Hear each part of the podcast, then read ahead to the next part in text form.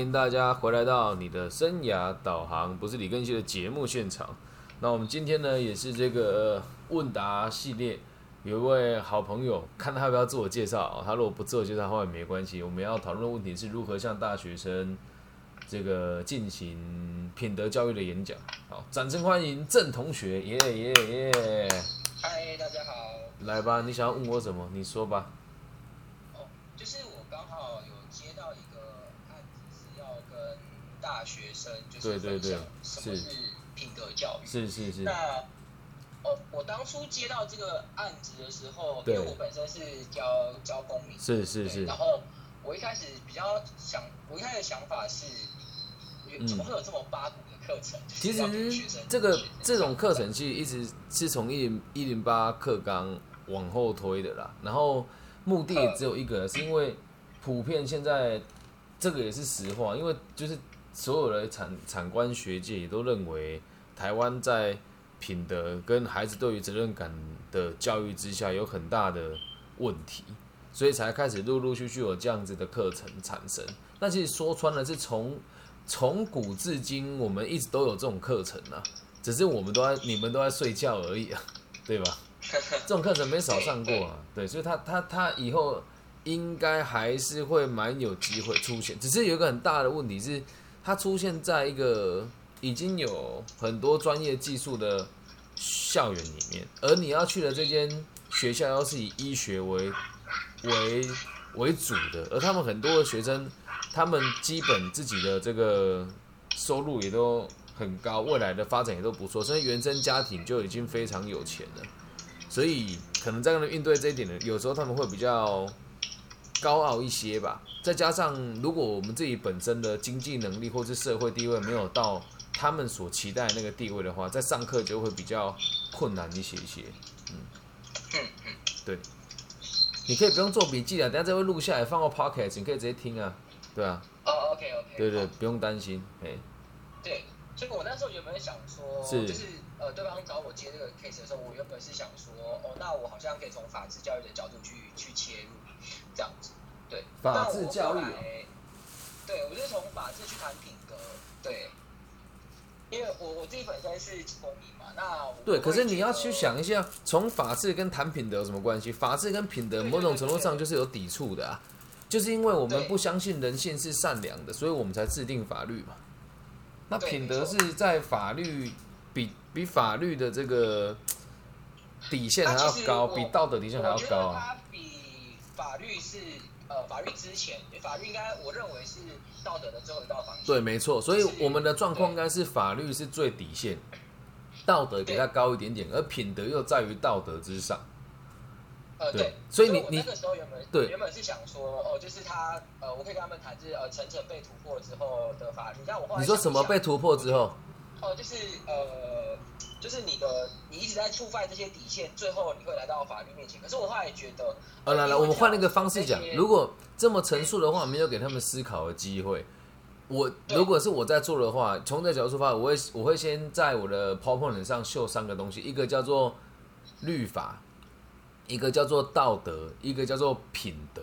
然后你你就跟大家讲说，如果以这个高度来讲的话，你觉得哪个高度最高，哪一个在最底线？这样他们才有思考的机会啊。嗯嗯，对，用这样子的方式进行会好一些。对，所以我觉得从这个地方出发是还不错的啦。嗯嗯，那重点就不是讲法治啊。对，你说，对对对，所以我后来就觉得好像法治又有点太硬。法治不会很硬啊就是我我我我们讲说你嗯你带这个点出来，不用讲到非常深，你不用讲到很硬，不要说什么根据什么什么第几条，不需要，你只需要讲说，嗯那我们来讲一件事情好，你走在路上看老太太过马路，你不扶她有犯法吗？没有。啊，你不扶她过马路，你有不道德吗？也没有，但是有点没品，对，就用这种方式去想啊。哦，了解。对，然后你也要反过来讲啊，说法律的部分也不完全百分之百是这个善良的，因为他也是为了顾及某部分的人的利益，所以法律的出发点是保护大部分的人，不让大家彼此触犯彼此的底线。而素而这个道德跟品德这件事情，是为了让我们所有的人在这个整体社会当中的相处可以更加的和谐，这样理解吗？嗯嗯，对，了了解。是啊，那这样出发点来谈就好，就容易很多。你说，嗯，这其实就是跟老师刚刚讲的有点类似，就是因为本身我也是在教教就是公民，所以我自己也知道法律它其实是我们虽然嘴巴上说它是道德这回到防线，对，可是有些时候有些呃没品的人，他了解法律的，他就又可以拿法哎对律来去所以法律本来就不是这边就可以在讨论嘛，说那我们将要讨论的虽然是这个品德，但是也要让大家知道，我们不能拿法律来当做我们品德的依据。对，你可以这样跟大家讲。那因为他们学校比较特别，有医生，有复健师，那你就要说，那请问这个，如果你是一个有品德的医生，你有没有可能也有这个被告的可能性？那对方就会说有。那说那就是，如如果是有的话，那我们应对这一些有心人士在应对法律的时候，我们更要知道自己的品德在于什么地方啊。而这时候这就可以去深入的来讲品德，到底什么是品德？谁给他定义什么叫品德啊？那你说要从个体心理学角度出发，那我们就可以再讨论这个深入的议题嘛。因为毕竟你只有一个小时的时间拿这场演讲，对啊，只有一个小时，没错。嗯，对。所以你第一 part 应该就是要先讲这个律法跟道德还有品德的差异嘛。我觉得这是前五到十哎、前十分钟可以进行的内容。那再来下面你还要嗯你想要谈什么呢？哦，我下面，因为我刚刚就是前面说，就是我觉得它有一点，呃，还是有蛮多灰色的空间，所以我其实想要去从个体心理学的角度，就是呃，社会规范你所谓的道德或者是所谓的有品德这件事情，跟你个人的看法的差异。不应该有差异啊，这里面就不应该，这就是我们可以做的出发点。你可以讲，那我们法律规定的事情是不是不应该跟我们的个人的期待有差异？如果有，我们会用压抑自己的方式来看待犯不犯法。对，那如果没有法律对我们来讲就是没有存在的必要，但是对于上过这堂课的你跟我来讲啊，嗯，对不对？嗯嗯，你可以可以用你喜欢的方式，只是我觉得这样论述会让他们有一种，就是没有听过这样子想法的论点，他们在授课就就会比较有兴趣啊，而且是一步步哦带着他们思考的啊、呃，嗯，对，没错。对，其实我也是有想要，就是弄让弄这个角度让他们去思考。那只是我原本呃想要做的是，可以让他们多阐述一下他们自己对于品格，或者是我我原本有点想要弄，就是去怎么讲，让他们讨论吗？呃这个会有一个我我先讲，这会有个难度，是因为嗯，他们不一定愿意，而且你只有一个小时，再来，大部分的大学生演讲没有那么容易让你去调动他们的氛围，特别是、哦特别是就是你现在的他们里里面的人的想法会是这个样，就是他们会去看你要陈述的内容，还有你你的这个底底线跟底气到什么地方，所以你也可以邀请他们，你可以说。那我们要讨论，我们来讨论一个问题，好，你要讨论的是什么呢？你说，你想要讨论的是，哦，我原本想要讨论的，其实我可能会举一两个呃说出来案件，说出来，比如说像什么？哦，比如说像是呃比较有点比较煽动的，就是哦具体具体对，好，郑那就讲就讲正他解好了。对，对那你我们要讲那你要讨论什么？我我先听你说完，正解怎么样？就是呃死刑到底他已经确定是死刑犯了，到底需不需要被辩护？这个就完全都偏题了啊、你要讲死刑哦哦，只有被辩护跟品德教育有任何的关系吗？没有，对吧？呃，就完全是搭不上边的。那如果要我我来讲的话，就是那我们要不要把我们的品德无限上纲到去包容每一个犯错的人身上？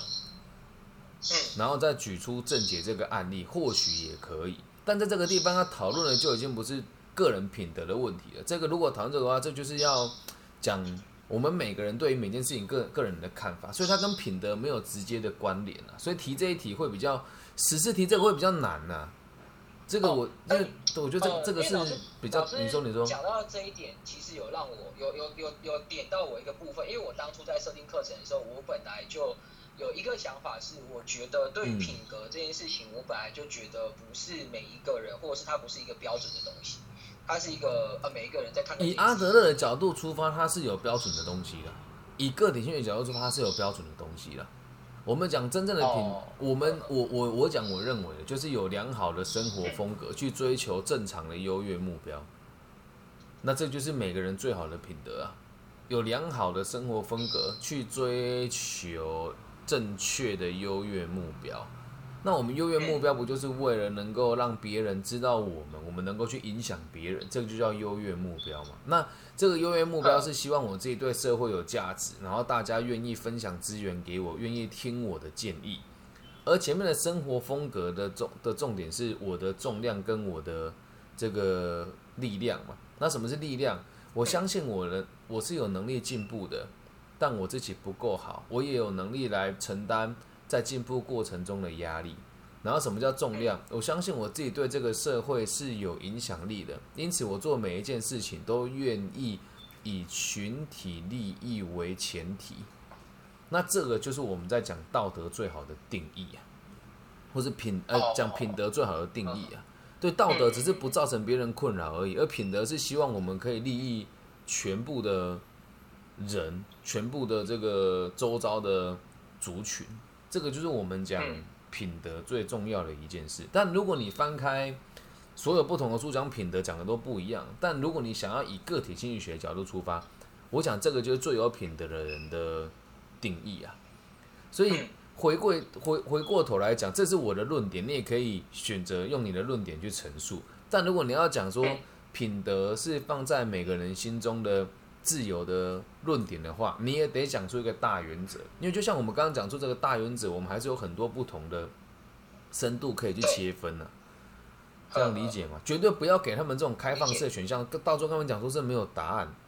对，可是没有答案这个东西，如果真的就讲出来，那大家就是靠你你在讲什么？那如果你后面再补充一个，那我们有一个方向在，这就这就很像说我们的方向是往东边走，那你要往你要走十公里、十五公里、三百公里或者三千公里，那是你的事情，但方向不能变，这样理解吧？嗯嗯，理解。好，我我其实我其实当初在设定呃个体心理学对于品德是品德教育这件事情的时候，其实。跟老师讲的是方向是差不多，只是我没有想的呃那么那么细。对。对对对，我只有想到，我只有去想到就是呃那个叫呃社会合作，就是对。你你讲的很对，我觉得是因为对。对他的熟悉度不够，还有就是你会读他，但是你会用它来论述事情是两回事，那要用它来演说是三回事，那要用它来架构一个主题，那又是第四件事情了。所以学习也是有层次，但你你的发展很对。你讲社会合作这个词，我也觉得很棒。但社会合作这个词，它是，呃，怎么讲？社会合作应该你在哪哪边听到这个词的？也是个体心理学吗？呃，也有可能是应该不是。对，这个应该是别人加工过的名词，或是翻译出来的的名词啊。对，我觉得应该要讲的是社会兴趣啊。对，就是我们对社会是有兴趣的，然后真正的我们讲心态饱满的人，应该是要对社会的兴趣高过于自己。所以我们在讲品德这件事情的时候，并不是说要去牺牲自己，说什么什么烈女忠贞什么为了丈夫上吊，不是，是要让他让大家知道怎么做才是对社会是最有帮助的，从这个角度去出发。那你如果讲社会合作的话，你你你就讲这样子算不算也是有品德啦？就是你在基层工作哦，然后假设你的工作是个清洁工好，然后你每天做每天抱怨，这就是一种没有品德的行为。你对社会有贡献，但你对你自己是社会一部分啊，你没有看清自己啊。那真正的我们讲品德的目的，除了让社会好好运作之外，也可以让你自己接纳自己的现况。我是什么样子的人，我就做什么样子的事。那这个东西并没有所谓的职业的高低跟贵贱之别啊，懂吗？所以你你要讲对社会兴趣也可以这样子去开展，往往这个方向，对王王老师这个方向，没错。那那你现在就大概走到这个这个这边也演讲大概进行三十到四十分钟左右，然后接下来因为你这一个小时后面就要收尾了嘛，那你就要问大家啊，就是如果可以的话，你想要当一个能够照顾更多人的人，还是照顾自己的人？就先站这个地方先停一下嘛，看他们的想法是什么。因为没有宏观的格局，你不可能有品德了。啊，对对，没有宏观格局，你不可能有品德。可是宏观的这句话讲的很好，但是宏观的格局这个要讲出来，又觉得很很虚假。因为当当你对这种宏观，并不是你有钱就能够宏观的宏观的事情。你这边可以讲个真实的案例。我昨天去游泳，然后有一个足科工程师，年收大概两百，我们两个就在那边聊天，本来互相不认识啊。然后我觉得这个小故事很有趣，你也可以把它引用进去，就是你也可以讲我的名字，因为在这间学校蛮多同学认识我的。然后我们两个人都是身材还蛮健壮的男生，然后也都是看起来很自律的人。那很多人就会以我们这种形象的人，就常常被人家以为我们是同性恋。所以我跟他四目交接的时候，我就说看什么看，我不是 gay 啦。然后他就笑了，我也笑了，然后我们两个就聊天嘛。你要知道，在科学园区担任中高阶主管，年薪两百万也算低估他了。然后我们会聊到彼此的收入原因，是因为我们问说怎么在这个时段可以这么悠闲的来这边游泳，而且我观察他在做每一件事情都非常的谨慎，以不造成别人的负担为第一优先，但绝对不是牺牲自己的权利为第一考量。因为后来来了一个妈妈抱了两个小孩，然后他们在旁边，我本来有想要让座给他，因为我有躺椅嘛，躺椅是比较少见的的座位。然后他就进来，就坐他用铺地毯，然后坐在我们两个旁边。但我们两个心知肚明啊，一个妈妈带了两个小孩在这边铺地毯，他的目的是什么？希望我们把位置让给他，出发点也不单纯啊。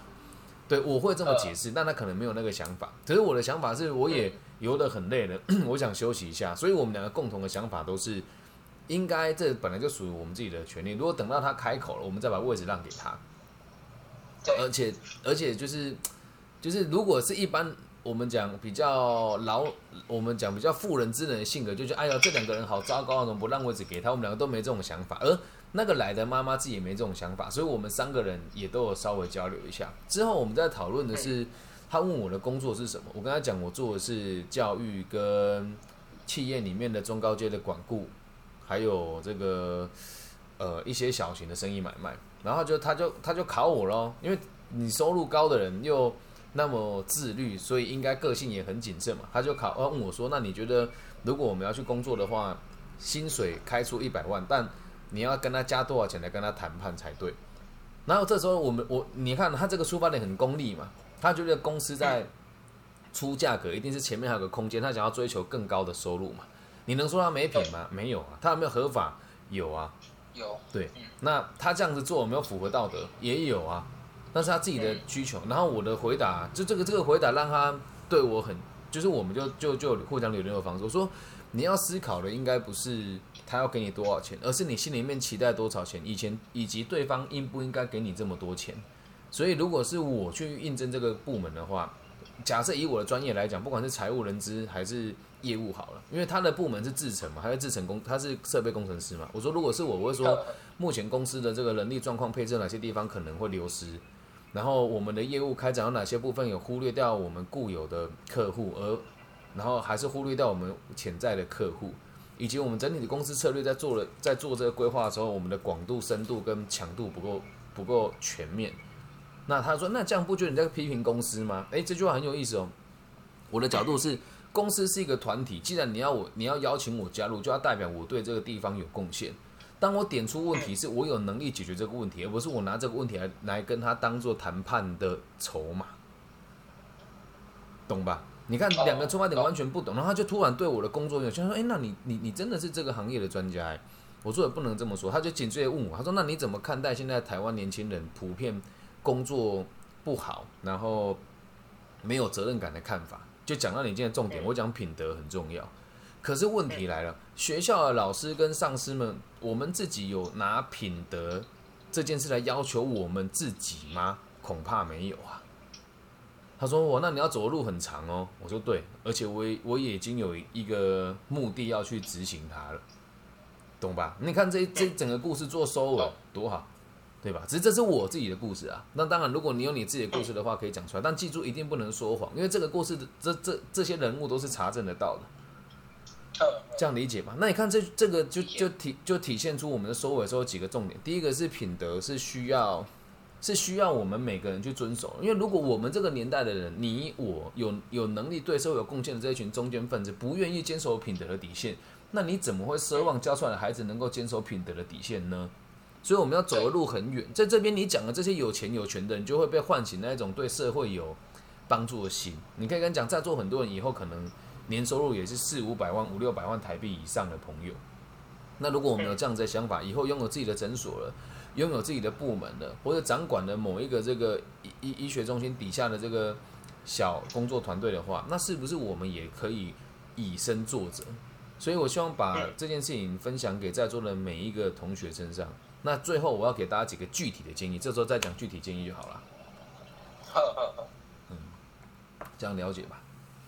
了解。这样一个小时的时间就差不多了。哦，然后我觉得为了。为了延续你的演讲周期，还有你的知知名度，你可以试着要做一件事情，就是你得留几个伏笔，让人家愿意继续追着你学习东西，这样到线下的延续度才会高。对，就像我在经营 i i g 跟其他平台一样，就是哎、我觉得这个地方我们有空可以再深入的去论述它。嗯，对，那你有想你你原本有有想要做什么结论吗？还是原本也没有？就如果你有结论的话，我们现在可以拿出来聊一聊。呃，原本想要做的结，因为其实，呃，我原本是我我觉得老师的那个观点会比我收敛的。我我一开始的想法还是有点发散，因为我想要从那个就是呃，阿德勒说的，就是人生风格，啊，有三件，有三个要要。你说三个任务嘛，对不对？你你你要从限制讲，还是要讲，还是要讲他得出的结论？哦我原本想要是从他得出的结论这三这这个部分来讲，但因为我后来有一个部分，是我觉得蛮薄弱，是因为我还没结婚，然后这个无所谓啊，这个无所谓啊。你要你要先照见，你要从你的这个人生的广度跟厚度来论述个体心理学，所以对，所以我没有关系的我我其实原本想要从就是呃服务，就是责，因为老师有提到责任嘛，我想要从服务，就因为我一直在，我从高中到现在我一直在带童军，然后我就是到现在也还在为对这个这一件就是呃无偿在做这件事情。好，那这个会有这个会有一个问题哦，这个会有个问题，这这会有个问题，就是如如果站在一个我们讲比较完整的角度出发，带带童军的这件事情，它能不能对你产生，就是你你认为对社会的责任感？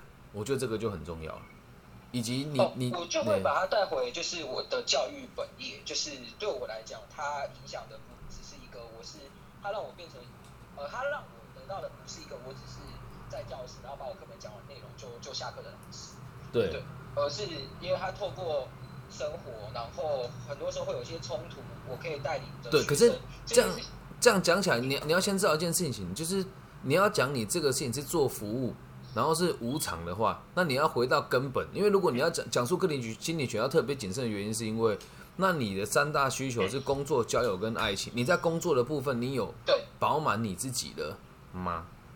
如果还没有的话，呃，对，这是我我觉得有点薄弱的地方，就是因为我还没。对，所以对所以所以你要论述这个部分也是这样。对，不是不是，因为这三个东西只有工作是焦点而已。其实你你这个也可以趁这个机会去检视你的过程啊，因为工作的地工作的部分你还没还没固定下来，所以交友的部分，交友圈的这个品质，还有对你的出发点的这个人，你也还在盘整当中。那爱情就更难在这个时候出现。所以你要论述他的话，你也要你你就算就算自己不清楚，你也可以直接讲出来，这没有关系的、啊。对，那这件事跟品德有没有很大的关联？其实你要讲它也是有的，就很像你现在讲说，我做童军，然后我觉得童军可以改变世界，就这一句话，如果被比较主观独断且有经验的教育者听到，就会知道你有你在某种程度上是用这个在在怎么讲，就是你你无法论述出他对一个社会的帮助，它可以，可是它的范围非常小，从这个角度出发就会被人家挑毛病啊。因为像我自己我也认同。可是如果像不懂这个东西，你就觉得哎，讲讲而已。你童军不就是边边童军神，然后自己做什么野外求生啊？就是一群穿制服人自己玩自己的啊。他们可能会有这种比较独断的想法。所以对你，你也可以，你可以换个角度想。你说，因为我自己现在的工作目标已经定下来，我想要在每个地方推广个体心理学，然后再来是你要讲的愿景是什么？还没有做到没有关系，但可以有愿景。就像我讲，我说我要改变台湾的教育，我也还没有做到，但我有这个愿景啊。那你嗯你在讲愿景的同时，候再再来看你跟他之间的距离，要让听众有一个可以为你加油的空间，就是你也还在努力当中，这样看他们的共鸣才会高啊。所以你要论述这三个限制的时候，你也可以讲你自己现在的立场是什么，嗯，懂吗？懂。对，不要害怕自我揭露了，因为就是我们每个人都不够好，那在在听你的人一定有他不够好的地方啊所以不要觉得自己做的不好或者比不上人家，每个人都是最好的、最独特的选的存在。再加上你本来年纪就就不大，所以以你的状况，我觉得已经算做得很好了。那当然，如果到我这个年纪，你还在这个地方动荡的话，那可能大家就会会有疑虑。可是你这个年纪本来就还在摸索，自己是都很正常啊。嗯，理解吧？理解。嗯，这样 OK 了吗？OK，我我老师这样点的，我其实大概对于呃结尾的地方，就是我觉得责任这件事情，就是我我我可能在做一个收敛大老师。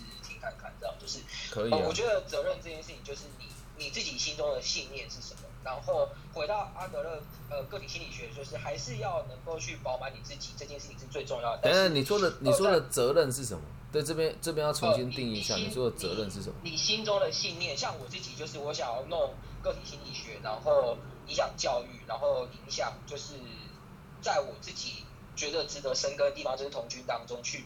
持续的发展这件事。那为什么你要做这件事？呃，为什么我要做？对，如果从个体心理学角度出发，你一定要在一定要想清楚，说你为什么想做？因为大家都说想做嘛，啊，为什么想做？有有想过这件事吗？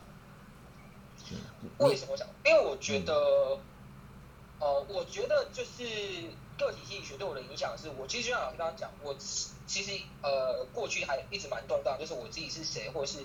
我想要，我还没有一直没有找到我自己的认同。可是，呃，就是因为个体心理学，它让我看看到蛮多可以去认识我自己的空间，包含就是我过去过往可能会蛮没有自信的，但是，OK，我觉得到这边先打住，就是出发点是是是有冲突的，因为今天如果讲个人论点无所谓，但你今天讲个体心理学的话，角度应该要是我的目的是为了让社会更安定啊。问我学它干嘛？我的目的不是为了让我自己变得更有自信哦，而对社会产生兴趣，并且改善它的状况，而且让社会可以有利用你的地方。这时候你自然而然就有自信了。这是呃个体性，哎，这是在《贝塔勇气》里面第六页里面讲的。然后在《自卑与超越》里面的第三章里面讲到优越目标里面所陈述的内容。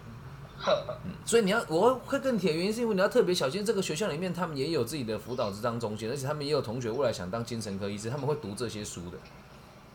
哦，了解。对，所以如果我们的论点不够完整的话，你在演说就会比较会比较难施力的。薄弱。对，所以你你你光是你一开始出发点这一件事情，就有可能会让人家觉得，哎，你不懂这个东西，懂吗？因为如果今天在其他的学校，那倒无所谓。可是，在这一间学校里面，他是他们是会学心理学的学校啊，这样理解吧？对啊，所以你你可以去去去想说，责任不是说我我我想，这我们换个角度想啊，就是责任不是说我想要什么，应该说大家我们我们先把这个社会当成一个共同的群体，我们想要什么？对，那我想要给这个社会什么正面的回馈？那以你的角度来讲，是我希望自己能够成为一个对社会有帮助的中间分子，然后有能力带领我的学生去聚焦他的生活，追求正确的目的，然后有能力让我的父母亲跟我的老一辈的前辈可以放心去退休，我也愿意供养他们，就这么简单。嗯，那那你就要说，那以这样的角度出发，做一个教育者，我认为这是最好的品德啊。嗯，这样了解吗？了解。嗯。懂哈？